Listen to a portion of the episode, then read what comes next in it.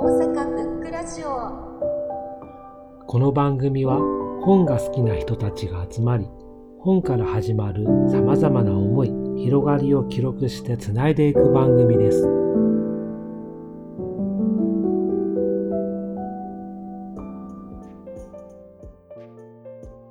タイトルは、えっと、職場が生きる人が育つ経験学習入門です。作者は松尾先生、あの、大学の先生ですね。経験学習。要は、あの、えっと、あの、学びって、えっと、教育、いわゆる学校現場とかでやる学びもあれば、大人になってからなんかの経験をして覚えていくっていうやつがあると思うんですけど、こっちの経験学習は大人になってからの方が大きいかなみたいな感じの話みたいです。どういう人向けの？どういう人向け？そうですね。どっちかっていうと、ここに最初に書いてあったのは、確か、えっと、まあ、自分で勉強したいっていう人もいれば、その教える側、要はあの上司とか、そういう現場の人が、まあ、参考になるよという本だと思います。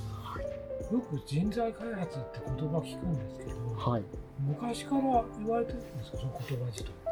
言葉自体はある程度あったと思うんですけど、オン・ザ・ジョブ・トレーニング、OJT とかはあったと思うし、それのあの最近の言い方みたいな感じかもしれないですね。はい。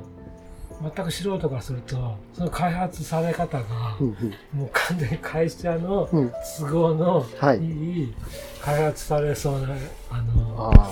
イメージを持ってて、はいはい。特に最近あの就活とかでも。すごいじゃないですか、マニュアルあ開発される人間みたいな。あ、どうでしょうね。のあの、マニュアル的っていうのところと、その、マニュアルがないととっつきにくい。はい、要はあの、えっと、何かの学びをするときに形のあってこれを守りなさいとかこういうふうな手順でやりますよっていうところとそれを使うタイミングどの場面で使えばいいのかっていうのはやっぱり実地がないといけない。経験とかがないといけない。だからどっちともあって回っていくよっていう話が、まあ、あのこの関連のこういうふうな人材開発の方には一応書いてたりしますね。だから杓子定規みたいな感じで開発できるもんではないよっていう感じですね。一応。まあ業種ごとにそれぞれのそれぞれがある業種ごとのその知識とその知識に対してどこで使えばいいの？要はあの機械ものだったら機械の操作だけじゃなくってそれを使うべきタイミングってあると思うのでそういう話が一応あるみたいなんですけどこういうふうな入門のやつはもうちょっと大雑把にえっとなことが書いてあります大雑把っていうのはもうちょっといろんなところで使えるような形で、まあ、この人の場合だったらストレッチと要は背伸びしてなんかの目標にこうちょっと背伸びしてやりましょうとか、えっと、リフレクションやから振り返りましょう。で、最後の、えっとエンジョイ、要は、なんかやってる意味を考えてみましょう。それやった時に何か意義を考えてみましょう。3つの視点でやると、こう、いいよっていうことが書いてあったりします。はい。このラジオなんか対象がうんもう定年退職した。余生を過ごす人のはいイメージがあるんですけど、はい。まあ、そういうなんか会社とか離れた人に、はい。その生かす人材開発なんかありますか、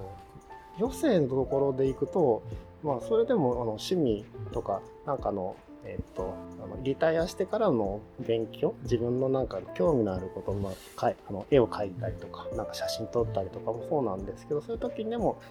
あの役立つと思います。はい自分の目的に対してどういうふうに伸ばせばいいかのあの方向性みたいなここ注目したらいいよっていうようなことが一応書いてあるのでただまあ職場みたいな時のそのプレッシャーのかかるような話ではないとは思うんですけど、はい、割と誰が読んでも面白みは感じられる。そうですね。なんかのその